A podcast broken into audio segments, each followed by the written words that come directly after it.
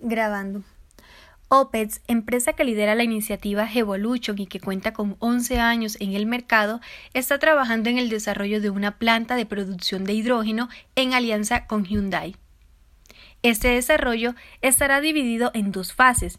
La primera estará en funcionamiento a partir de 2023 y cuenta con una inversión de 10 millones de dólares. Su capacidad de producción será de mil kilogramos de hidrógeno puro al día que servirán para atender las celdas de combustibles que demanden los clientes corporativos con fines industriales.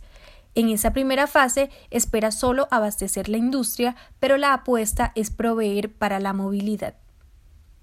La segunda etapa contará con una inversión de 25 millones de dólares.